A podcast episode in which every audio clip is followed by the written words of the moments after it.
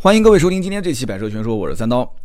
前几天呢，家里面的车子出了一点小状况啊，就那辆丰田，呃，电瓶没电了啊。刀嫂讲说，老公，我车没电了，你帮我去帮个电啊。他还知道帮个电啊？为什么知道呢？因为曾经也出现过类似的情况啊，这是再教育。后来我就去了，我当时一想，肯定百分之百这个车子是某个地方的灯是没关的。然后呢，我就把我的车开过去，跟他头对头啊，两个车子引擎盖掀开，还好我们俩车上都是备了。棒电线的，我曾经在节目里面反复提到过，就是这个棒电线是小东西不值钱，但是帮大忙的时候，就经常是在一些，就是你可能出去办事情，停在停车场，突然打火打不着了，呃，会出现这个情况。包括有些车可能停在自己家车库里面，上班急急忙忙，时间来不及了，然后结果到车上叭一打火打不着了。这个时候如果有一根棒电线，瞬间就可以解决你的问题。当然了，你还得需要有一个热心帮助人的邻居。啊，或者是路人，他愿意停下车，引擎盖掀开，给你去这个这个两个车子电瓶对电瓶，主正极对正极，负极对负极，得去给你帮一下，对吧？这多多少少也浪费别人一点点时间，但是总比你去拖车或者是打电话让修理厂过来救援要方便得多。当时遇到这件事情怎么办呢？我就去把我的车开过来啊，跟刀嫂的车进行帮电。结果呢，一帮电，果然后排的阅读灯是亮着的。啊，常亮状态，当时我就嘿嘿一笑，就不用说了嘛，这后排谁开的呢？肯定是我们家那个宝贝千金啊，这个小孩在后面可能就是玩啊闹啊，就没什么事，就玩那个阅读灯开关啊，就这瞎瞎折腾，这件事情也就过去了。结果过了几天呢，车子又没电了，当时我就觉得坏了啊，我就觉得坏了，而且我去傍电的时候发现傍完电车灯它没亮，我就下了车看车外面灯也没亮，车子里面的阅读灯也没亮。我车上还有个行车记录仪，行车记录仪的线也是拔掉的状态啊，因为大家要知道，车上任何东西耗电，其实对于电瓶都是有影响的。而且我当时这个行车记录仪是接的长电啊，有很多人应该是装过行车记录仪，他知道这件事情。很多人不了解，我跟大家大概讲一下，在保险盒里面，因为我是通过保险盒接电，我不是是接到这个十二伏电源，就是点烟器上的，因为我点烟器上刀嫂他经常要充电，他车他那个手机要。经常在外面办事情啊，或者是这个他其实也没什么事啊，就是玩啊干嘛的，手机没电了，上车得充电。车上就一共一个十二伏电源，那所以他就当时就强调你不能把这个行车记录仪去占用我这个十二伏电源的口子，其实也容易解决，就买一个一转二就可以了。但当时嘛，我也是嫌麻烦，我说那你不行，我就给你接到保险保险盒。接保险盒有两种方法，一个就是长电，就像我现在这个状态，二十四小时都有电，就所谓的行车监控。行车监控呢，就是比较适合那种就是停车状态不太一致的。就什么叫不太一致呢？就经常会出去吃个饭啊、办个事啊、逛个街啊，就一会儿停路边，一会儿停地上，一会儿停地下，就是这样的情况下，你如果说是有一个二十四小时监控，万一要是发生一些不可预测的事情，它最起码是有可以取证的嘛。那么如果你是两点一线，今天白天停公司，然后晚上停地下车库，你就不需要。这个这个这个行车监控，所以大多数人其实不会用我这样的一种方式去接电，就是接长电。长电就是拔了钥匙、熄了火、锁了车，行车记录仪还是在用。大多数人是怎么接呢？一般接保险盒，还有一种方式是接那种 ACC 电源。ACC 电源就是那个，你看那个打火的钥匙插口那个位置会有一个 ACC，就是你只要一通电，那它这个行车记录仪就会供电。你如果一拔钥匙，它就没电了，就很容易理解吧？大多数人是接 ACC，所以当时呢，我也不知道怎么回事，脑袋瓜子一热，我就接了一个长电。长电不要紧啊，其实你正常用也没什么关系。但是行车记录仪它至少耗了大概有一一安的电流吧，对吧？一安等于至少是十二瓦左右。但是其实这个行车记录仪没有那么大，大概也就是五到十瓦之间。我的这个后排的阅读灯应该是在十瓦左右，我们也算它是一安。一般正常的话，一个威驰的电瓶应该是四十五安到五十五安之间。我们算大一点吧，算成六十，我们可以算笔账啊。每一辆车上的电瓶它是不会充满电的，它设计就不是让你充满。正常的话，充到百分之九十，正常状态，六十安百分之九十就是五十四安，五十四安，两个电器一直都在供电，后排的阅读灯一直没关，一安，前面的行车记录仪一安，两安加在一起啊，五十四除以二是多少啊？有人算是六九五十四除以二，那至少有二十七个小时嘛。别急啊，别急。正常电瓶放电超过百分之五十，这个车应该就就电瓶本身就有一个自保护嘛，你正常你启动就启动不了了，啊，你记住这一点。如果要是电量都不足百分之二十，那你就严重亏电了啊！如果车子电瓶完全没电了，那基本上这个电瓶就废掉了，这个电瓶的寿命是会急剧衰减。但是正常你用是肯定用不到是放电，你除非人工人为的去再把它放电，放到完全没电了，那就你就是纯折腾，我也没办法。所以不要认为说这样算算理论数据的话，说啊这车好像你这样子也能用个二十个小时，没这回事。乘以百分之五十，你再去算的话啊，就没那么多。六九五十四再除以二啊，乘以百分之五十嘛，那就是五十四二十七，二十七二十七再算上。两个电器同时用电，也就是十三四个小时，十三个四个小时，我算了一下，差不多啊。前一天下午五点钟左右，两次都是，就是五点多钟回家烧饭啊。第二天上午九点钟出门，九十点钟的样子出门，你想想看多长时间了？这个后面的灯一直都亮着，两次都是这样子，也就是说。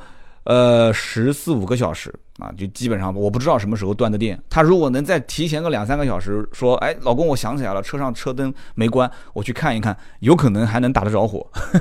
就按照理论数据去算啊，因为你还没算车身上很多的一些电器，它本身还是要耗电。比方说车内的监控系统，它也是要耗电的啊。所以呢，这个就简单讲了一讲，就是今天聊这期节目的一个初衷，就是我觉得这种车子都已经锁了。人都已经离开了，这么简单的一件事情，为什么厂商他还是不把里面的车的电源灯给断掉呢？我就始终想不通这件事情。你说这车怎么讲？它也是个一一款的车型，虽然讲起来有点老，一一年说近不近，说远不远，这一点点科技配备，为什么汽车厂商他就不能想得到呢？就我这么智商我都想得到，他为什么想不到呢？所以我就这样想，今天这期节目一定得说一说车上有哪些可以优化和标配的配置。锁车之后。车子断电这一件事情，我相信绝大多数就是车子稍微好一点的这种车主，一定是，呃，是深有感触的。就是车子里面可能我是开着阅读灯的，或者我的车内的灯光是本来没熄灭的，但是只要我一锁车，车灯就全灭掉了，这很正常，很容易理解。那么还有就是什么呢？就是车窗，经常会有人就是坐在后排，我可能送一个领导啊，或者是怎样，带个别人的这个这个。呃，夫人出去办点事情啊，对吧？那在这个情况下，我下车之后跟人打招呼，哎，好好好，慢走啊，拜拜。他肯定是走到车头前面跟我打招呼，那我也很热情，是吧？再见，我们改天再约啊。那么这样一个情况下，你后排窗户没关，你肯定不在意嘛，对不对？下了车之后，所以我现在下车有一个习惯啊，虽然我那车也不便宜，但是我下车我喜欢就是手指啊带着去在那个车窗那边去反复按两下。就有人说我有强迫症，其实我要再说出来，估计你们会觉得更强迫症。我下车不但按两下车窗，我还会围着车子绕一圈，看看四个轮胎，再看看这个四周的车窗有没有锁止啊，就有没有关紧。有人讲说，其实汽配城就有这种类似的就是自动升窗的装置，的确是，但是要改线啊。对于改线这种事情，我是比较避讳，我不太愿意去改车上任何的线路。那么还有一种是什么呢？就是车的。自动就是你锁车之后，自动会提醒，就是如果响一下滴，那这个车就说明已经锁止了；如果响两下滴滴，那就说明这车上一定是有一个地方没关好啊，有可能是引擎盖没关好，有可能是车门没关好，有可能是车窗没关好，甚至于天窗没关好。其实这一套系统是跟车内的这一套检测系统是是联网的。我记得以前，呃，就是奥迪当时我在卖车的时候，就是领导想要去。开发一些项目去赚钱，这一个增配的装置是非常非常容易推销的啊！就是在装潢销量排行榜里面是几乎常年是排第一位的。就是奥迪车是，如果你不装这个装置的话，你正常锁车的声音是没有的，就闪两下灯就结束了。但你装了这个装置，现在我不知道，因为我离开奥迪很多年了。就是当年就是这样的，就是你装了这个装置之后呢。如果你的引擎盖没关好，后备箱没关好，其实不就是车子里面会有显示嘛？有一个红颜色的一闪一闪的显示，它跟这套系统是联网的。然后呢，呃，车窗没关，或者是车门没关，引擎盖没关，或者是天窗没关，反正这些东西，它车子这个锁钥匙的时候，你会响两下，嘟嘟响两下，或者响三下，嘟嘟嘟响三下，你就会知道了，很管用。这个东西卖多少钱呢？卖三千，很多人还是抢着买，但成本是多少钱呢？啊，这这么多年了，其实商业上的东西我也不太好去八卦它哈。这东西说了说扒老本家的这个底，反正肯定是不超过一千块钱，我也不多说了啊，我也不多说了。但这东西非常好卖，相当相当好卖，而且当时还有一个升级版，就是如果车辆被呃发生晃动或者是撞击，你会收到一条短信，当时怎么演示呢？就是不停的晃那个车子啊，就是一个脚踩着那个车轮，然后手推着那个车，让它不停的晃动，连续晃动两三下，哎，车主的手机上就会有一条短信，因为给车上插了一张 SIM 卡嘛，啊，插了一个 SIM 卡，就是在那个加装的那个装置里面插了一张 SIM 卡，在保险盒那个位置，呃，当时车主觉得很神奇啊，觉得很有用啊，其实真的有用吗？就是你说它没有用吧，确实在某些情况下是有用的，但是它没有那么敏感。你说如果真的那么敏感的话，他一共那个当时免费应该是一千条短信吧？那你就你就烦死了，你肯定是恨不得明天就把它给拆了。所以我当时记得应该是连续晃动两到三次。你说车主人都走了，这个 车什么情况下会一直在晃动呢？我们今天因为聊的是车上有哪些装置是可以优化和标配的嘛？我觉得这些东西呢，其实哪怕它就是没有用。装一个或者说多一个也并不是有什么大碍，汽车厂商其实是可以考虑的。最起码我刚刚讲的就是关闭车车门的时候锁车的时候，最起码我如果车上有什么东西没关好，你可以提示我一下，可以利用声音提示我一下，这个没问题吧？然后因此呢，我就脑洞稍微开了一下，就想到另外几点，比方说马上夏天，那么这样一个情况下，我的车停在外面，我又是一辆黑黑颜色的车，然后车前面的仪表台也是黑色的。我的天！我有一次是把手机放在那个车前的仪表台上面，我是就因为导航嘛，导航用完之后放上面，我接了个电话，接完电话我就下车了。等到我想起来去拿手机的时候，我发现那个手机已经是开不了机了，因为过热嘛。手机的过热，你说作为前面的这个仪表台的话，那你想想看，已经被烤成什么样子了啊？有人讲说内饰是经过这种高温烘烤，或者说是这种测试，就长期测试，它是有这种耐。就是怎么说呢？就是衰减，有有颜色的变化，或者是塑料的这个部件啊，其实它再怎么去抗衰减的话，它其实时间用久了以后都会出现变化，都会出现老化，这是它的一个生理属性，没有办法的。所以你看很多的一些高档的这种汽车装饰的一些店面，它就有这种项目，就是给你保养你的车上的塑料件。哎，有很多地方都是，你说它忽悠吧，也有点忽悠。你说它不忽悠吧？它其实就跟老白金一样啊，就就反正保健品，你不吃你也死不了。但是你吃了，你说能长寿，这个也说不定，就就说不准的事情。高温就特别高的温度，就车内温度已经是很明显是超出正常值了，能不能给我一个提醒呢？我觉得这件事情对于车上要是有这样一个装置来讲，并不是特别难吧？如果我停在，因为大家知道停车是可以车头朝正前方，也可以车尾朝正前方。如果是车尾迎着阳光停的话。我倒觉得问题不是特别大。你说晒后排有什么好晒的？后面无非就是个后备箱，有的两厢车晒后排，后排那个挡风玻璃，你要知道前挡玻璃一般都是不允许颜色过深的。但是很多车其实贴后排的挡风玻璃的，就是后挡的这个贴膜贴的颜色都挺深的。那能不能车屁股朝着阳光呢？大多数情况下你是做不到这一点的。你你不信你去看很多停车场。而且都是车头朝外，都是车头迎着阳光，所以你的车内温度会非常非常高，而且车前仪表台的温度也会非常高。那能不能有个提醒呢？就是有这个提醒，最起码有些人，比方说像我这种就特别心疼车的人，我就下去，我把把我的车给挪一个位置，我就找一些阴凉的地方停一停啊。停我地上停车场我就不停了，我就去地下停。还有一种呢，就是。那既然是超高温，那有没有超低温呢？那也行嘛。如果实在温度太低，那我能不能也找一些稍微暖和一点的地方停？就是有没有这种提示啊？就是给我手机发条短信啊之类的。包括水淹报警啊，有人就要笑了，说三刀你这个果然是亲身经历啊。水淹报警啊，我觉得这个也可以呀，对不对？给我一个，如果那天晚上水淹报警，短信应该是喊不醒我了。那天晚上我在睡觉啊，凌晨下了大雨。但有人有人会说，这个百年难得一遇的事情，你你说给车上加这么一件装置，这个有什么用呢？那我问你，车子盗抢是不是也是百年难得一遇的，对不对？那你说谁的车没事？老王家的老陈家的车子被人抢了，被人盗了呢？那为什么车上要装防盗抢的装置呢？那，不一回事嘛？我觉得应该加装一个啊，就是水淹报警强制报警装置。我觉得。短信都不行，必须得打电话，就叮铃叮铃叮铃，就手机得响，而且你不接就一直响。所以我要吐槽就是这几点，就第一个锁车之后的很多事情是厂商应该是可以考虑的，这些东西可以优化吗？完全可以啊，可以标配吗？我觉得应该也可以标配，最起码比那个什么所谓的发动机启停这个鬼东西要好多了啊。那个发动机启停，我相信很多人都不用啊。那么其次就是手机专业充电可变装置，有人讲是听的有点玄乎啊，我今天列了好多很玄乎的，后面还有呢啊，今天这一期你就当是看机器猫了啊，就是三刀今天脑洞大开，给你们想一想车上的一些可以优化和标配的装置。我们现在就所谓的啊，说手机你在车上你放什么地方？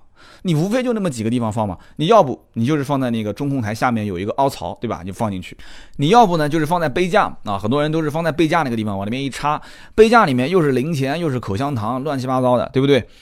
那有一些人会给手机在车上充电，充电的话一般啊，现在大多数车都是有 USB 接口了，USB 接口拿一根线，然后。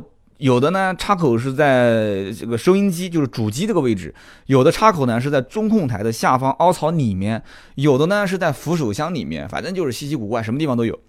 然后拖一根线出来，线呢有的是长线，有的呢是短线啊，但是大部分都是线比较长。然后那个线有的是压到副驾驶啊，副驾驶坐个人那个屁股底下压着线；有的呢是缠在那个手刹那边啊，你就算是不缠手刹，也不放在副驾驶，那根线那么长，你。裹在那个地方也难看啊，就塞在那个杯架里面，所以就很麻烦。我看很多车上都是长线，而且都不止一根，因为很多人手机都不止一个，大多数都是这个情况，两根线。我在想，这里面有两个地方是不是可以优化？第一个就是放手机的位置，现在很多车其实，在中控台的下方已经有一个。小的这个槽口啊，就给人感觉那个其实就是给手机去放置专门设计的。但是呢，有人讲说三刀你说的不对，手机现在有大有小，对不对啊？有四点七的，有五点五的，然后还有更大的。我就说常用状态下，基本上也就是四点七，然后五点几寸屏，基本上再大的手机也都很少了，再小的手机基本上也很少了，就是屏幕基本主流屏幕就恒定在这个位置。我再换句话讲，这个如果你就是非常非常讲究。你说我非常讲究，我就一定要这个手机的这个放置位置的大小是跟我的手机是完全服帖、完全合适的。我觉得这个槽口啊，就是放手机的这个位置的这个这个这个这个装置啊，它应该是可替换的，就是你可以把它拿下来，然后网上就会有很多的根据不同车型衍生出来的配件。你比方说，我开的是一辆奔驰 C，然后。这个是可可更换的，但我现在用的是一个，比方说是苹果的呃六 Plus 手机。好，OK，我在网上找一个六 Plus 手机，就是它的固定的位置大小是一样的，但是里面放手机的大小是可以开槽开不同的这个口。那么有人讲说。你怎么那么较真啊？就一定要完全服帖吗？完全服帖有个什么好处呢？完全服帖的放进去之后，手机不会晃动。经常在开车的时候一踩刹车，是个手机哗啷一下，要不就是往前晃，要不往后晃。那么第二一个就是充电装置，充电装置不要是 USB。有人讲那不是 USB，那那那那怎么办？现在手机有的是苹果手机有自己的接口，对吧？然后安卓有那个 micro USB 的接口，然后还有什么？还有就是像华为这一类的，是那个 Type C。那这怎么搞呢？这么多的接口，好，能不能有一种装置啊？我就讲傻瓜似的，就是类似像那种拨杆一样的，就是我想用什么装置，我就拨一下。如果我不用呢，我就直接把它推进去，然后用个盖子给它盖上。就大家知道，很多车上不是有那种 USB 接口，外面是有个小盖板的吗？这行不行呢？这样的话又美观。平时不用的时候呢，我就把它盖上。如果我要用呢，我就把小盖板打开，然后里面会弹出一个接口，可能是苹果的接口。好，我再拨一下，然后是安卓的接口，我再拨一下，哎，结果这个就是 Type C 的接口，那不就行了吗？对不对？我觉得这东西汽车厂什么复杂的科技都能造得出来，这么简单的一样东西，你就解决了。首先就是手机专门放置位置的问题，其次就是手机放置好位置之后，旁边就直接是一个充电接口，对不对？然后又是非常美观的封闭式的，你只要一盖板一打开，弹出来，你手滚一下，用到你的那个专用接口，往上一接，就不就得了吗？这么简单。有人讲说，那能不能无线充电吗？无线充电还没普及呢，而且无线充电速度特别特别慢，对吧？我们之前试过那个雷克萨斯的 LX 五七零，已经很贵很贵的车了，那个车主都不愿意用无线充电，而且很多的，虽然有人讲说苹果是可能不能无线充电，没关系，上网买，网上有那种无线充电的一个小贴纸，贴在后面。你放进去就可以无线充电了，然后那个贴纸的背部有一根小的就苹果充电的那个接口插上去，然后把那个贴纸贴在苹果的手机背面，你往里面一放，苹果手机也可以无线充电，什么手机都可以无线充电，其实也不是什么高科技了。但是你首先车里得有无线充电装置，而且目前来讲的话，充电速度效率都很慢，而且经常放到那个位置，你也不确定它是不是真的无线充电了，你不确定，你要经常去瞄一眼。还有一个就是什么呢？你如果不是固定的卡位。你就像那个雷克萨斯 LX 五七零，它是在里面非常深，我得低着头看看那个手机充电那个灯有没有亮，如果没亮，我还不敢保证它是不是充电。很多人是用到快没电了才会放进去，万一要是没充上电，那就是误误了大事嘛。所以我觉得还是传统带线的插上去的比较保守一些。那么这就是我讲的，就是叫做手机专业的存储槽和专业充电可收缩隐藏式接口。我觉得这个东西应该是可以优化的啊，也可以标配的。那么车上还有什么配置是可以标配和优化的呢？我觉得一个就是胎压监测啊，一个就是车灯的故障检测系统。胎压监测其实很容易理解啊，就大家都知道，胎压监测现在国家已经强制规定车辆必须得标配，但是不知道为什么还是有很多车没有标配。这个东西很管用，真的是很管用。不论是间接胎压监测还是直接胎压监测，因为间接胎压监测它不是说像直接胎压监测一样专门有一套装置，随时随地可以检测四个轮胎的这个数值。那么它只是间接，只是靠什么？只是靠车轮的转速啊，只能靠说啊，这个车的车轮转速跟其他三个不太一样，数值有异常，而且长期异常，我就判断出啊，它应该是有问题。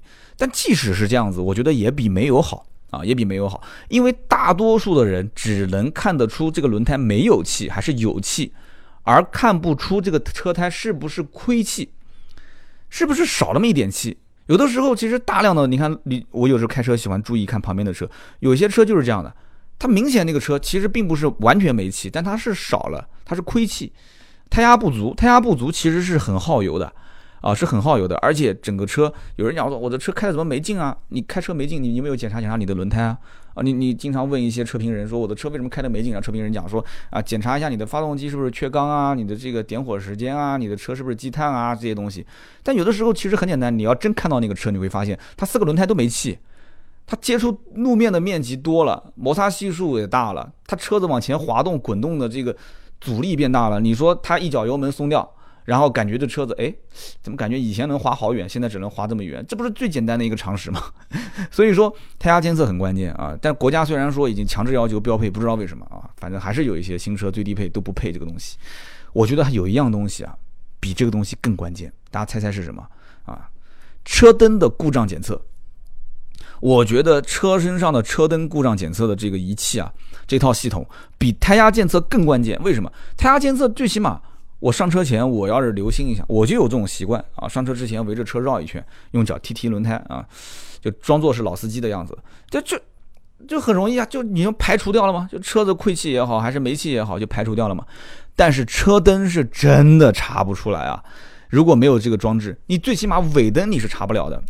对吧？你说大灯开开来，你要觉得说感觉车灯不对头，你至少站到车前面，你去看一眼，这个这个是不是车大灯是有问题的？后尾灯我指的是什么？刹车灯。如果是仅仅是晚上这个示宽灯的话，你点亮了，你站在车尾部，你可以看，哎，示宽灯两个灯是不是有问题？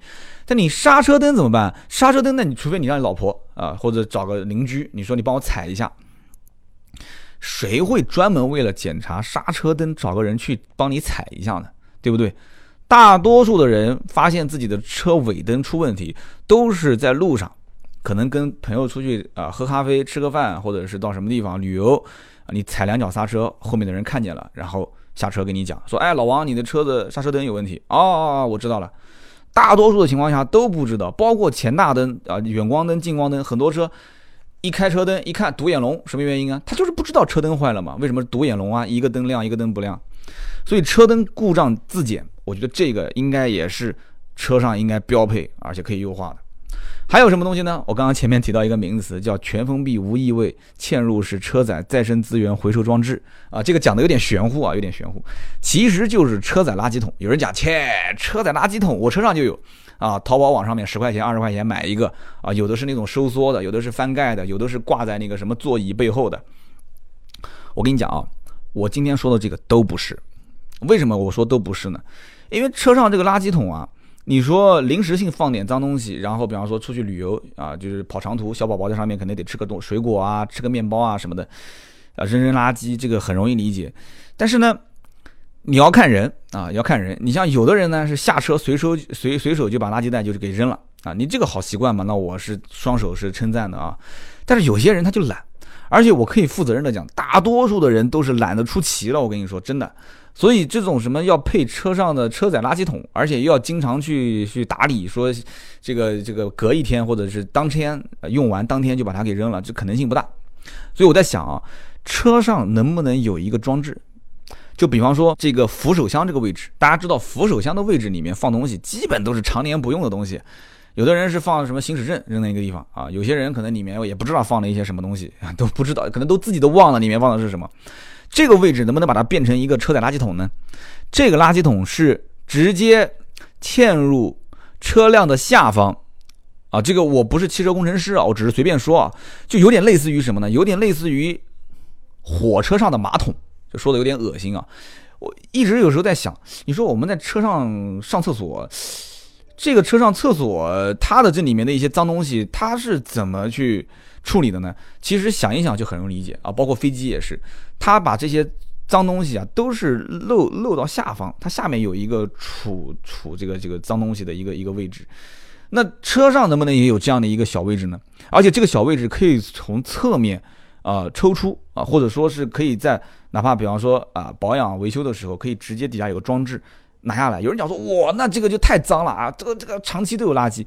那我在想，能不能有一个水循环系统，就可以通过自清洁啊，带这个循环水去自清洁这个里面的一些一些一些脏东西，或者把它带走啊？这样的话方不方便呢？有人讲说，我的天呐，三刀你想远了，车上为了这个装置多花几千块钱，然后就是为了说让你去扔扔垃圾，对吧？你这个觉得完全没必要，真的完全没必要吗？你想想看啊，你在车上吃点东西。啊，有人讲车上我从来不给人吃东西，对，是的，那是现在啊，就大多数情况下出门我们可能可开车可不开车，但是在很多啊，当然有人讲美国这么多年了，车子都是一个出门就是完全出门就要用车的国家，我看别人也没有有这个装置嘛，但我只是随便说说，因为这个是我亲身感受，因为你车上如果有一个车载的这种就是自身带的垃圾桶的话。相对来讲，真的是方便很多啊，就不用再有一个淘宝网上买一个什么垃圾桶放在车上，然后，但是车上不吃东西是最好，但是没办法，就管不住嘴啊，这个管确实是管不住嘴，就要全封闭无异味嵌入式车载再生资源回收装置啊，就简称就是车载垃圾桶啊，就是我觉得可以优化也可以标配的。那么还有一个是什么呢？还有一个就是全车的损耗检测表。什么叫全车的这种易耗品或者叫做损耗品的，就是配置的检测表呢？这个东西啊，有人讲说你讲的有点玄乎。这个东西，机油、机滤这些东西更换，不是经常会有车上显示还有多少天，还有多少公里数吗？这个是最基本的，这只是提示你该保养了。我讲的是什么？是指全车，包括电瓶，新电瓶换上去之后，它会显示累计可以使用多少个小时。你开段时间之后，它显示你已使用多少个小时，使用情况怎么样啊？剩余还有多少小时可以使用？预计在什么时间内你需要更换？那么包括机油，机油大家知道，机油本身有什么五 W 杠二零，就五二零或五三零啊这些，或者甚至零 W 杠几啊，就是这些机油你加进去之后，它能不能有一个监测，对吧？本身机油粘稠度。有高的有低的，它的流动性也有高的也有低的。很多人加机油加的都不对啊，它明明需要一个高流动性的机油，但是你加的是一个高粘稠度的机油，结果不，它是一个低流动性的，就很容易出问题啊。可以车子没开的没劲啊，这车子开的没劲，然后车油耗又变高。所以加进去之后，加什么机油，能不能有一些参数是可以显示出来的？包括这个机油的预计使用时间。啊，它的润滑指数，它的预计使用公里数，就是哪怕一个小白，他根本什么都不懂，他看到这些东西，他就知道了。哦，其实我这个机油大概能用多久啊？这个机油适不适合我的车，对吧？虽然加进去知道已经晚了，但是最起码我在加之前，它会提示嘛，有一些数据嘛，对吧？那么这是一点，二一点，刹车油。变速箱油、火花塞、雨刮器片、刹车盘片这些东西，你都可以吗？对不对？都可以啊，对不对？刹车油给显示啊，你刹车油现在还有多少多少公里数？啊，变速箱油啊，如哪怕就是免维护的，最起码也得要有个相关的数值啊。我的火花塞啊，已经今天点火了多少次，使用了多少次，还能使用多少次？预计多少公里或多少次之后？需要更换雨刮器片啊？你已经使用了多少次啊？怎么样？怎么样？怎么样？就这些东西，它能不能都监测一下呢？刹车盘片也一样啊。很多人有的时候他根本就不懂，对吧？有的有的那个保养的老司机啊，这个保保养的这个老师傅讲说。哎呀，你你这个，你这个刹车片啊，你这不能光换刹车片啊，你刹车盘要换。啊他说你自己去摸一摸，你摸摸这个刹车盘外面是不是凸起来了啊？你这个刹车盘你要如果换芯片上去，我跟你说，刹车盘你不换，你把那个芯片磨损磨得更严重啊！就你下次换芯片换的时间更短，你还不如刹车盘刹车片一起换掉，还省钱。其实很多都是忽悠的，因为这个大家很容易理解，稍微有点常识就知道，这个片的更换成就是次数一定是多于盘的更换次数的，除非你是暴力驾驶或者是一些这种就是特别特殊的路况。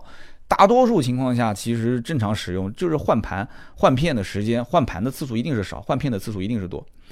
所以这个东西，你你不是老司机，或者你平时不关注，别人两句话你就多花了钱。那车上能不能有一个东西，它就能显示出呢？显示出这个东西的更换还有多久啊？包括轮胎。对吧？和轮胎有人用硬币去检测，网上我看很多文章啊，如何用硬币插进去检查。其实包括轮胎本身出厂的时候就有一个那种胎纹，你里面用手去摸一下，磨平到了那个痕迹，只要到了那个痕迹磨平了，那你这个轮胎就需要去更换了。你要再往下磨磨磨到最后就是光头胎，光头胎的话那就特别危险了。很多二手车上面其实，呃，就是不太良心的老板，就是非常黑心的老板，他看到那个二手车轮胎比较新，他会把它下下来，然后找那个。找那个卖光头胎的人过来，拿四条光头胎给他换上去，然后把那个半新不新的胎卖给他换差价。啊，因为他可能二手车收的价格比较高，他就想办法得从车上去换一点零部件下来去赚点钱。啊，就这个是非常非常没有良心的二手车老板，卖出去的是光头胎，你想光头胎后面一个人如果懂，但还还行，他会说啊，这这二手车我买走之后我得换胎啊，换胎还要花钱，这老板一看哦，这一看就是懂行的，他会说，哎呀，那不行，我就给你换呗，对吧？我不我不加你的钱。什么叫不加你钱？我跟你讲，说不定这车本来就是，就前一任车主就是刚换的胎，他只不过换了四个光头胎。如果后面一个人他不懂，嗯，哎，这车蛮新的嘛，挺好的，车况不错，他就买了。买回去之后，光头胎，开个两天，咣叽一下撞了，他还以为自己车技不行，其实是轮胎的问题啊。所以这里面我觉得所有的数值，啊，你车厂就不能想一想如何去优化它，就如何去监测它，然后让它用一个非常简单明了的这种。就显示的方式，屏幕做那么大有什么用呢？对不对？屏幕做那么大，显示东西都是没有用的。我拿它看电影吗？也不可能拿它看电影，对吧？你哪怕就是个小屏幕，但是你显示出了这么多有用的东西，我觉得真的是太给力了。但是很遗憾，没人去研究啊，就天天就只有我在想。但有人讲说不是你在想，很多人也在想，但是它实现不了，而且要实现成本很高。但是最起码你得让我看到，就市面上有那么一辆车实现了，哪怕成本高，你卖卖看呗。对不对？说不定有人愿意买单呢。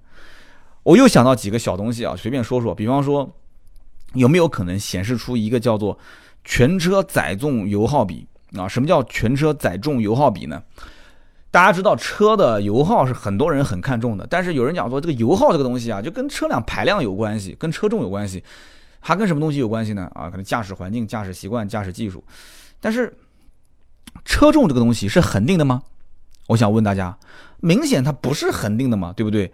你就像最近看那个什么摔摔跤的爸爸那哥们儿，对吧？阿米尔汗，我特别喜欢的演员，说什么拍电影先拍后半段，说是就就浑身是肌肉的那一段，然后再拍前半段，就是那个浑身都是大肥肉的。说那哥们儿体重前后是差了多少斤啊？说差了好几十斤还是一百斤啊？我我的天！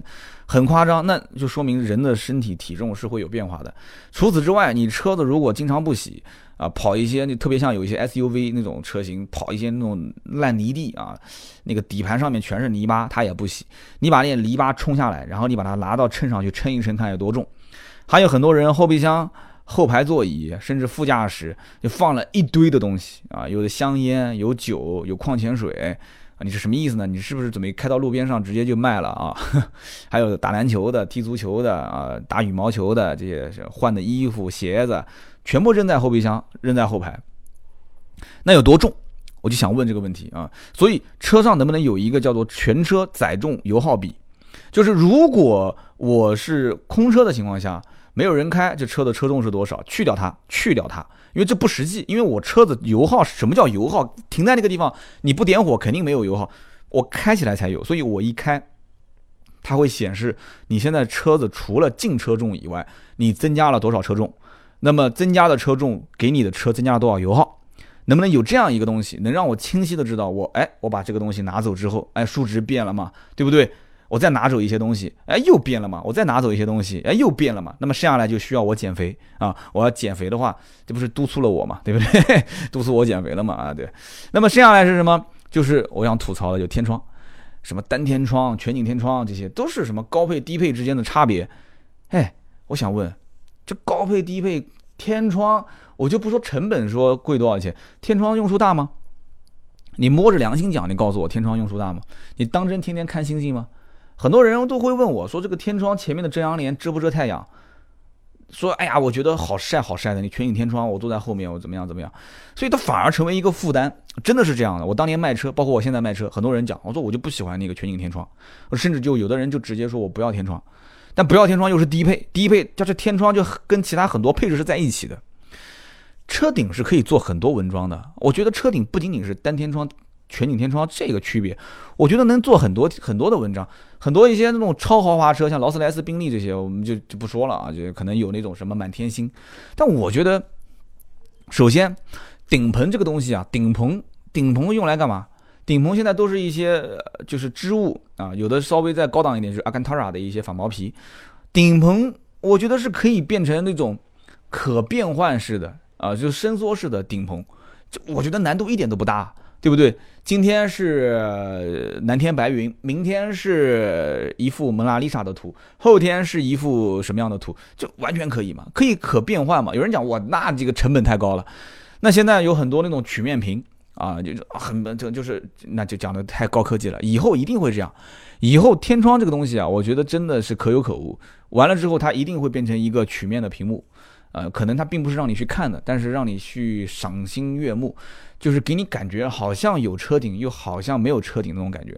那这个东西呢是未来的，我们就不多说了啊。就将来这个天窗一定不是不是标配，天窗这个东西只是现在现阶段用来去区分，在而且是在中国用来高配跟低配搭配很多配置去区分，呃，或者说是去营销的一个手段，仅此而已啊。所以我觉得它这个可以。